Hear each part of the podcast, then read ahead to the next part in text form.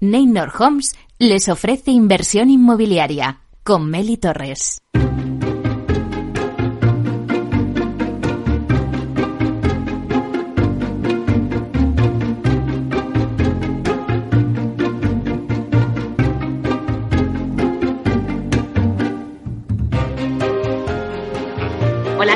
Muy buenos días y bienvenidos a Inversión Inmobiliaria. ¿Quiere invertir en el sector inmobiliario y sacar la mejor rentabilidad a sus propiedades?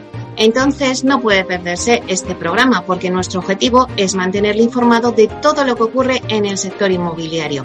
Por ello les invitamos a que se queden con nosotros y conozcan los temas que vamos a tratar hoy en el programa y que podrán escuchar también en los podcasts en nuestra página web capitalradio.es y también en el metaverso, donde ya estamos presentes de la mano de Data Casas Protec. Así que ya comenzamos. En nuestro debate vamos a hablar del marketing en el sector inmobiliario, su evolución presente y futuro. Y lo hacemos con los alumnos del grado inmobiliario Asprima UPM y también tendremos con nosotros a uno de los profesores de marketing del grado inmobiliario. Vamos a contar con Hugo Morlán del Andia Group, con Adrián Redondo de Priconsa, con Luis Aleña de Elis, con Eva Hinojes de Habitat Inmobiliaria y con Víctor Portela director de Planificación y Estrategia de Marketing en Culmia y profesor del grado inmobiliario Asprima UPM. Como todos los jueves repasamos la actualidad de la semana inmobiliaria con el portal inmobiliario Idealista y Tinsa nos dará el dato inmobiliario del día. La entrevista de la semana se la vamos a dedicar a Geoffrey Reiser, que es director para Europa de Masteos. Masteos es la Protec francesa que acaba de entrar en España y que nos va a analizar el mercado de la vivienda en España.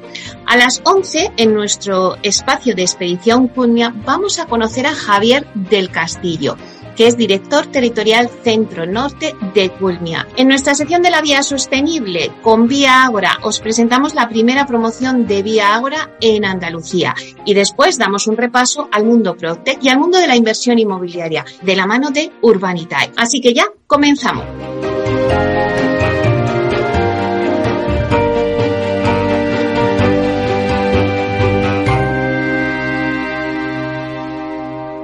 Idealista te ofrece la noticia de la semana.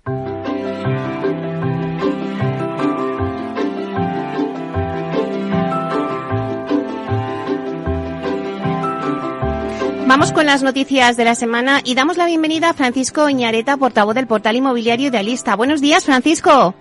Hola, muy buenos días, Meli. Bueno, no sé de qué me vas a hablar, pero aquí muchos me preguntan, Francisco, sobre, bueno, qué pasa con la vivienda, los precios, precios, precios. ¿Me hablas de precios? Pues te voy a hablar de precios. Fíjate que normalmente nosotros, para hablar de precios, tanto de la vivienda en venta como de alquiler, incluso cuando hablamos de rentabilidad, siempre, siempre utilizamos nuestros datos. Pero bien es cierto que, como dices, eh, ayer salían los datos del INE y yo creo que han causado cierto revuelo, ¿no? Eh, eh, eran muy llamativos. Mira, el precio de la vivienda libre subió un 8,5% en el primer trimestre en tasa interanual, más de dos puntos por encima del trimestre anterior y, ojo, su mayor repunte desde el tercer trimestre de 2007. Con este repunte en el primer trimestre, ya que supera, como te decía, eh, dos puntos al trimestre anterior, el precio de la vivienda libre acumula ya 32 trimestres de crecimiento interanuales es indudable, el precio de la vivienda parece que se está tensionando, ¿no? ¿Cuáles? ¿Cuáles son los motivos principales? Pues mira, desde nuestro punto de vista, los motivos principales los encontramos en la fuerte subida del número de compraventas de los últimos meses, que lo hemos visto. A pesar de que los precios se habían mantenido estables, el incremento en, en de, o sea, la presión de la demanda, bueno, pues parece eh, que está haciendo poner al alza los precios. Y también la importante reducción de la oferta disponible en el mercado. Esto lo hemos hablado durante el último mes y medio. Está desapareciendo producto en el mercado, tanto de venta como de alquiler, y esto está provocando, bueno, pues que los precios se tensionen. ¿Qué más hay que añadir? El encarecimiento de la financiación hipotecaria al que estamos asistiendo en este 2022, pues mm, por culpa principalmente de la inflación y la invasión de Ucrania, también ha provocado que se adelanten muchas operaciones. El hecho de que nosotros, por ejemplo, ahora estemos hablando de todo esto y amplifiquemos la noticia, pues también genera cierto run run en, en la población. Al final, Meli, son muchos martillos golpeando un mismo clavo. Aún así, nosotros desde Idealista creemos que una vez que el encarecimiento de la financiación se consolide, a lo mejor en unos meses, y la inflación estreche el margen de endeudamiento, la capacidad de muchas familias, pues a lo mejor este apetito comprador se estabiliza y se reduce el número de operaciones y se relaja también la tensión en los precios. Pero todo esto lo que ha llevado es que al final la vivienda asequible, esa que tiene un precio inferior a los 100.000 euros, pues prácticamente no existe en las grandes, en las grandes ciudades. En mercados como Madrid, Barcelona, Palma, Málaga o San Sebastián, menos del 10% de la oferta de vivienda en venta está por debajo de la cantidad. Además, como te puedes imaginar, eh, las viviendas en estos mercados pues están situadas en zonas periféricas, tienen un tamaño muy pequeño, generalmente necesitan una reforma completa antes de entrar a vivir, ya que no dejan de ser, pues eso, las más baratas de cada ciudad. Hay otras ciudades como Zamora, Teruel, Lleida, Huelva o Ciudad Real, en el que el porcentaje de viviendas en el mercado alcanza el 40%, lo que indica de alguna manera la capacidad de elección de los compradores de vivienda, pues es mayor, tanto en la zona para elegir como en el tamaño o la calidad. Nosotros hemos visto qué es lo que ha pasado con esta vivienda asequible y mira, eh, un total de 35 ciudades, 35 capitales han visto cómo la oferta de vivienda por debajo de los 100.000 euros se reducida durante este año. La mayor caída de vivienda asequible se ha se ha producido en Toledo, que pasaba de tener el 25,1% del parque disponible, ahora solamente tiene el 18,3%. Eh, en Castellón de la Plana ha pasado del 37 al 31%, en Granada del 15 al 11, en Tarragona del 30 al 27 y en Soria del 36 al 33. De todas maneras, Meli, en 16 capitales parece que el peso de la vivienda en venta por debajo de los 100.000 euros se ha incrementado. ¿Dónde eh, ha aumentado más? Pues en Valladolid, eh, donde en mayo de 2021 las viviendas por debajo de 100.000 euros suponían el 28,5% del mercado disponible y ahora suponen el 34,6%. En Teruel pasa del 38 al 42. En Ávila del 44,5 al 46,5. O sea que todavía hay sitios donde se puede encontrar vivienda asequible y bueno, pues donde la situación, a pesar de que haya empeorado a nivel general, pues en determinados mercados, ya sabemos cómo funciona esto, que funciona de forma muy local, pues en determinados mercados este mm, rango de viviendas por debajo de los 100.000 euros ha aumentado. Si es que yo no sé qué piensas tú, Francisco, pero parece que nos hemos vuelto locos y estamos ahí comprando vivienda como si la vivienda, que es uno de los bienes que compras una o dos veces en tu vida. Y ahora ha habido un boom de todo el mundo, ale, a comprar vivienda. Pero lo hemos, lo, hemos comentado, Melis, es que esto, eh, yo, yo no sé las veces que lo, hemos comentado en, tu programa, eh, se han juntado varios factores eh, que nos han empujado a, a esto. El ahorro en, en, en, el ahorro de los españoles en cifras eh, las hipotecas, el dinero, o sea, la capacidad para hipotecarse es más barata que nunca, los tipos más bajos que nunca.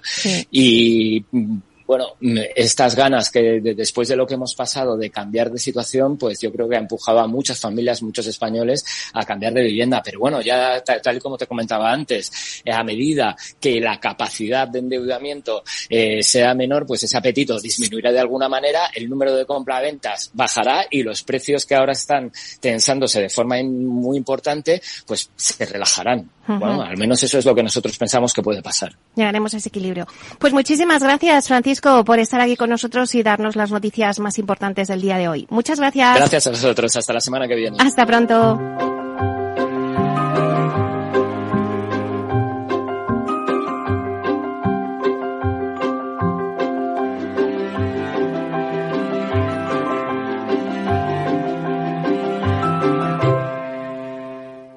Dato del día con Tinsa.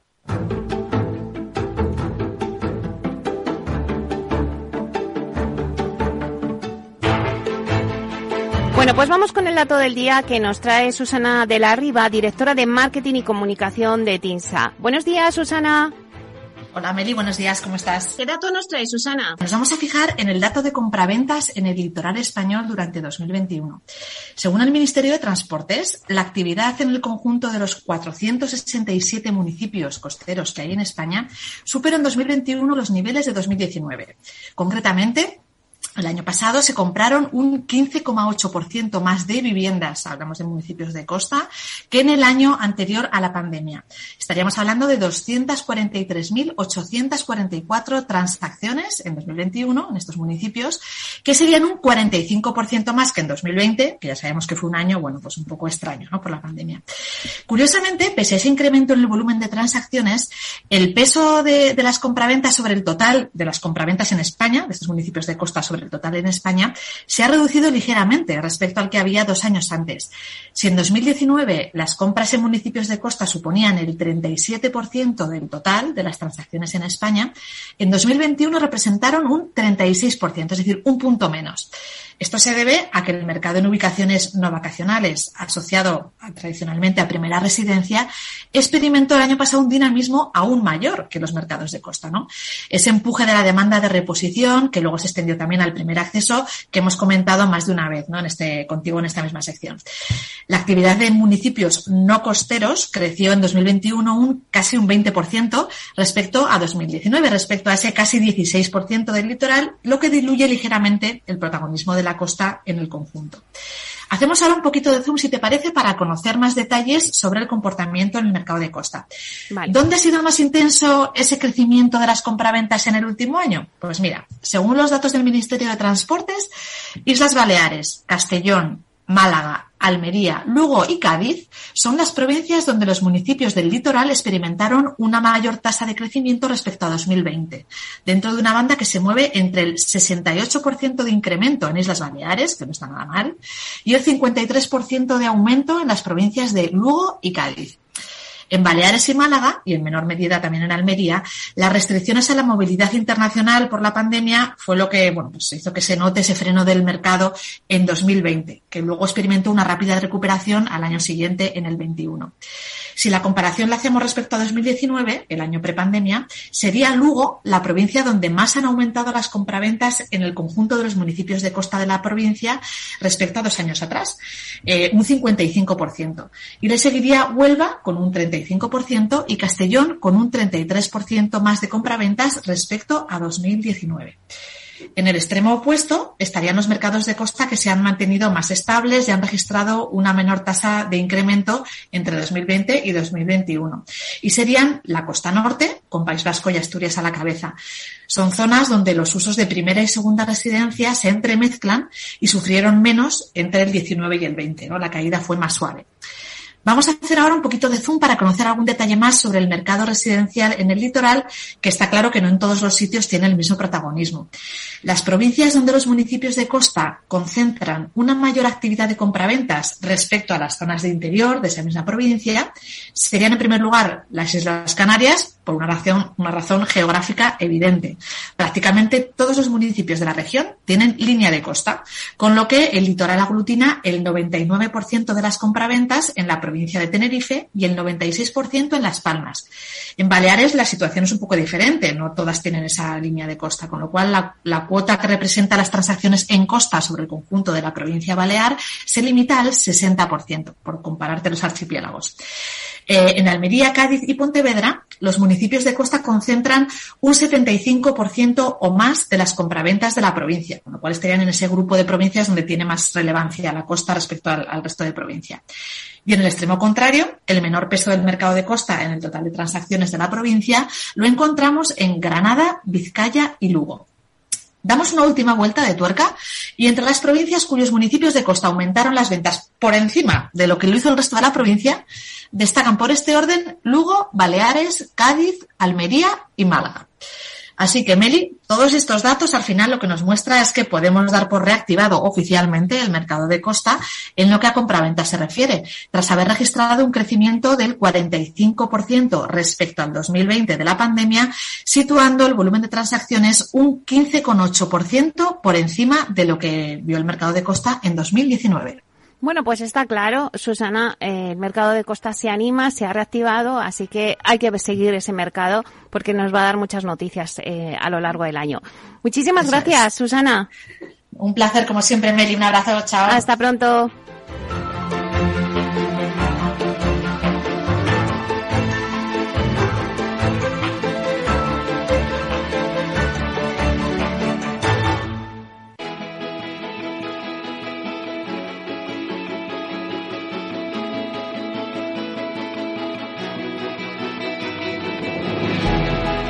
Bueno, pues continuamos ahora con nuestro análisis de mercado. La vivienda es un valor refugio para muchos inversores, pero en contextos de incertidumbre como el que vivimos ahora con una inflación alta, una subida de tipos de interés, eh, bueno, pues el conflicto geopolítico con la guerra de Ucrania y Rusia, nos preguntamos si es un buen momento para seguir invirtiendo en vivienda.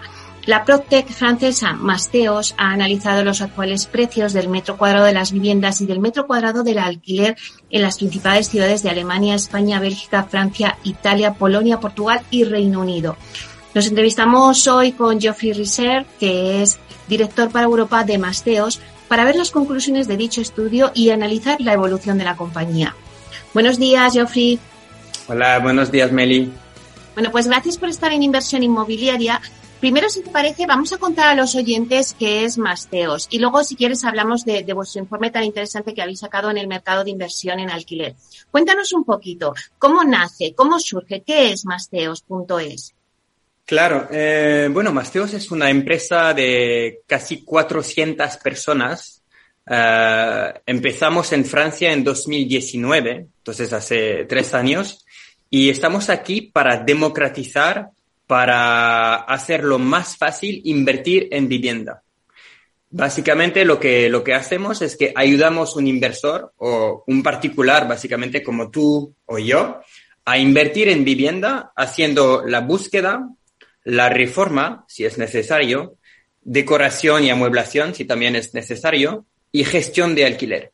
Y básicamente no, en Europa lo que, lo que hemos visto es que en este momento no hay un actor eh, que es el, eh, en el lado, que se posiciona en el lado del, del comprador para ayudarle a hacer esto. O sea, todo el mercado inmobiliario está del lado del vendedor, representa el interés del vendedor. Pero ¿quién ayuda a un comprador a hacer una buena inversión y además a ayudarle, por ejemplo, a invertir en ciudades que pueden ser un poco lejos de su hogar? No hay empresas que hacen esto ahora mismo en Europa y por eso estamos eh, intentando crear el líder europeo de este sector de inversión. Porque claro, Geoffrey, como nos estabas diciendo, vuestro objetivo es democratizar la inversión, o sea, que todo el mundo pueda invertir en vivienda.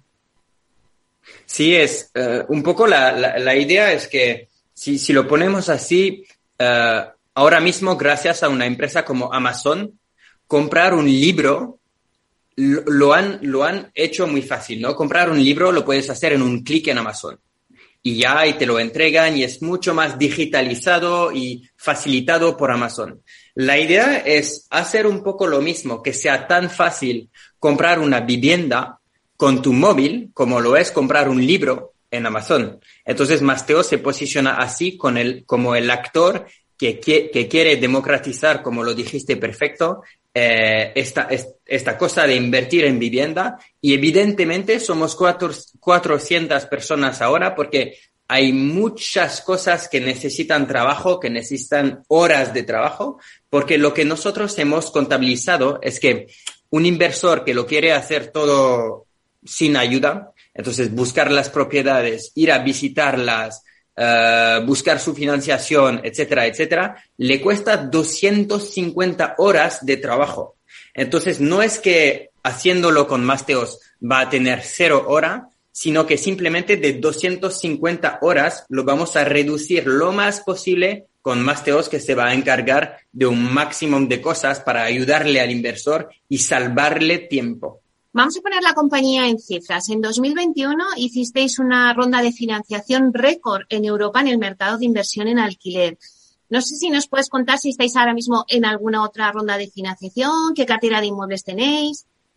Claro. Em, en septiembre de 2021 hicimos una, una ronda de financiación de 15 millones de euros, que ya era un récord para el, para el sector de la inversión inmobiliaria. Entonces, para crear el, el one-stop shop, el actor que les, que ayuda a la gente a invertir en vivienda, pero desde muy poco, desde hace siete días, anunciamos una nueva ronda de financiación, esta vez de 40 millones de euros. Y básicamente la, la, la razón por la cual hemos recaudado em, este, este dinero eh, es para poder desarrollar Masteos no solo en Francia, donde ya tenemos un equipo muy fuerte, pero también en España, donde tenemos la ambición de, de, crear un equipo de 200 personas dentro de dos años. Entonces, ahora mismo eh, somos presentes en Francia, Bélgica, España, pero en España solo hemos eh, empezado desde hace poco, entonces tenemos un equipo de 10 personas creciendo muy rápido ahora mismo y Reino Unido también que estamos, eh, que estamos empezando. ¿Y cuál queréis que sea vuestro objetivo para los próximos años? ¿Tenéis alguna meta? Sí, de, hecho lo que queremos hacer es em, captar un porcentaje del mercado de la inversión. Lo, explico para España, por ejemplo. En España eh, podemos, lo, que nos pone, por ejemplo, Fotocasa en su cifra, es que el 9% de las compraventas es inversión inmobiliaria. ¿ok? Más 10% que son segunda residencia que a veces se pueden alquilar parte del año, entonces la frontera entre los dos es muy fina. Entonces, más o menos el 20% de las compraventas son inversión inmobiliaria. Y para este sector no hay un actor que ayude al comprador. No hay un actor que, si yo, por ejemplo, soy madrileño y que quiero investigar si voy a invertir o en Madrid o también en Barcelona o en Valencia o no sé qué, no hay un actor que me permite hacerlo de manera fácil. Entonces queremos, eh, bueno, eh, básicamente alcanzar a esta gente que quiere invertir, que quiere crearse un patrimonio, que también tal vez quiere crearse una renta complementaria para el día de su jubilación o transmitir un patrimonio a sus hijos. Si te parece, vamos con vuestro informe. Eh, la rentabilidad que ofrece el alquiler es uno de los parámetros que más tienen en cuenta los potenciales inversores. Eh, Valencia, Madrid y Barcelona en vuestro informe se encuentran en el top 10 de las ciudades europeas más rentables para invertir. Cuéntanos un poquito qué conclusiones habéis sacado. Sí, el, lo, que, lo que me apasiona en el sector inmobiliario español es que si hablamos un poco de las grandes fases o de los grandes ciclos, eh, hubo un, crecimiento fuerte del precio de la vivienda hasta 2008, pero después de 2008-2009 hasta 2015, es verdad que los precios de la vivienda perdieron mucho, como casi 40%. Y desde entonces, desde 2015, han incrementado mucho más rápido los precios de alquiler que los precios de la compraventa. Y a causa de esto, la rentabilidad de comprar para alquilar en España ha crecido de casi un por ciento de rentabilidad bruta media. Es decir, ahora mismo eh, tenemos una situación en la cual en Madrid, en Barcelona y en Valencia, que, que son tres grandes ciudades europeas, hay un rendimiento bruto mucho más elevado de lo que se ve en ciudades como París, como, no sé, Luxemburgo, como Ginebra, etcétera. Es decir, que si comparamos, por ejemplo, París o Hamburgo o Berlín o ciudades alemanes, por alemanas, por ejemplo, donde el rendimiento bruto está en 2% o 3%, cuando ves a Madrid, a Barcelona y a Valencia, que están en 5, 6% de rentabilidad, casi estamos hablando de dos veces más alto. Y entonces, si un inversor quiere invertir en vivienda, mejor hacerlo en España. Es un momento bastante oportuno para hacerlo en España porque esta cosa de, básicamente, de, los bancos españoles que piden un nivel de ahorros muy elevado, ha creado una situación en la cual los precios de alquileres crecen más rápido de los precios de compraventa, porque como sabemos bien, hay, hay, um, hay un, un, problema de asequibilidad a la, a la vivienda. Entonces, la gente que sí tiene los ahorros y que sí puede invertir en vivienda, tiene un, una ventaja básicamente que a nivel de rendimiento va a ganar más de lo que puede ganar en otros países. O sea, según en vuestro informe, adquirir una vivienda en Madrid es un 50% más rentable que en Lisboa y un 44% más que en París.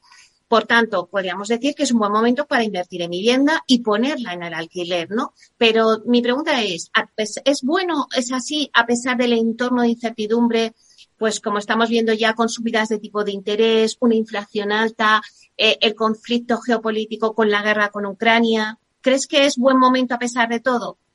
Lo, es una cosa muy importante lo que, lo que acabas de decir, lo que dijiste de, de la inflación, porque cuando vemos a Estados Unidos, por ejemplo, hace un año en Estados Unidos los tipos de interés para una hipoteca que allá tienen 30 años, ¿ok?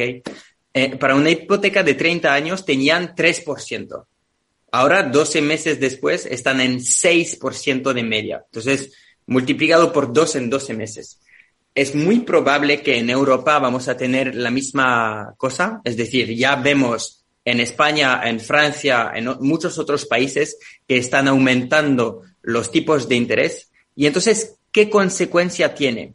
Bueno, tiene que para una compra-venta, por ejemplo, de una vivienda de 250 mil, cuando el tipo de interés va de 1.50 a 3, el coste de la hipoteca a nivel de los intereses aumenta de 50 mil euros, ¿ok? Bajo el tiempo en el cual vas a reembolsar. Es decir, que hay verdaderamente una ventaja para, para el inversor a comprar lo más antes posible para aprovechar los tipos de interés que tenemos ahora, que ya estamos un poco diciendo que ya han subido, es demasiado tarde, pero la verdad es que pueden seguir subiendo muchísimo más y todos tenemos en mente que desde hace unos años estábamos en niveles muchísimos más altos. Entonces, si hacemos un, un zoom y lo vemos de manera un poco más, con más distancia, vemos que ya los tipos de interés son muy bajos, muy interesantes y que invertir mientras los tipos eh, todavía son muy bajos es algo que nos, nos ayuda para hacer buenas inversiones.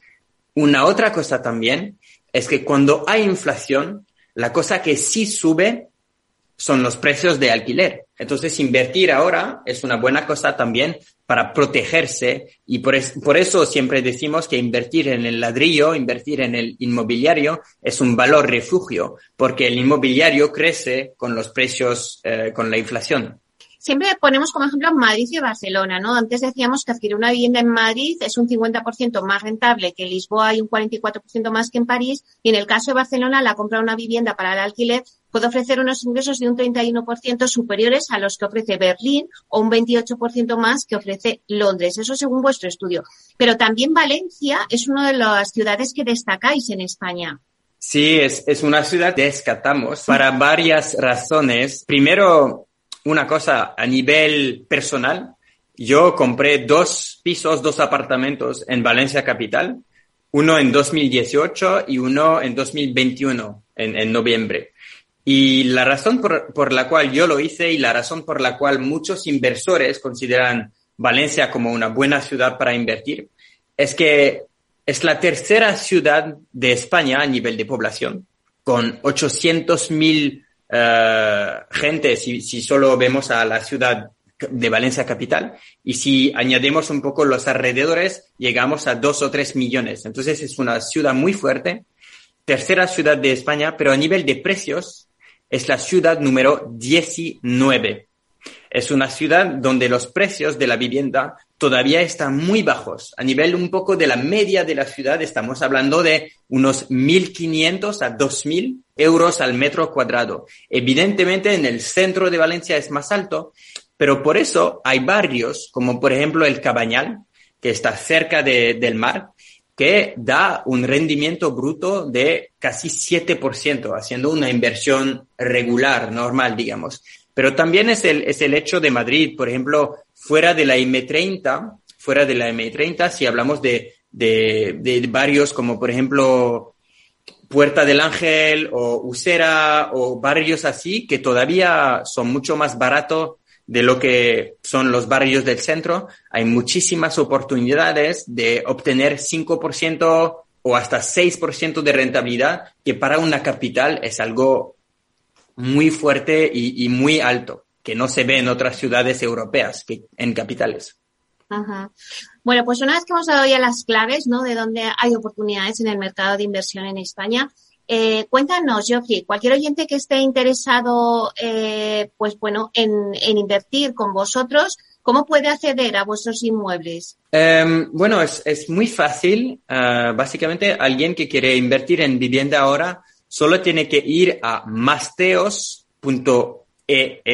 masteos.es y de, de, aquí puede, puede simplemente reservar un, un hueco con uno de nuestros uh, asesores de inversión en vivienda. Muchísimas gracias, Geoffrey Risser, eh, director para Europa de Masteos, Muchísimas gracias por estar aquí en Inversión Inmobiliaria y darnos la clave de dónde invertir eh, en la vivienda para el alquiler. Muchas gracias. Gracias a ti, Meli.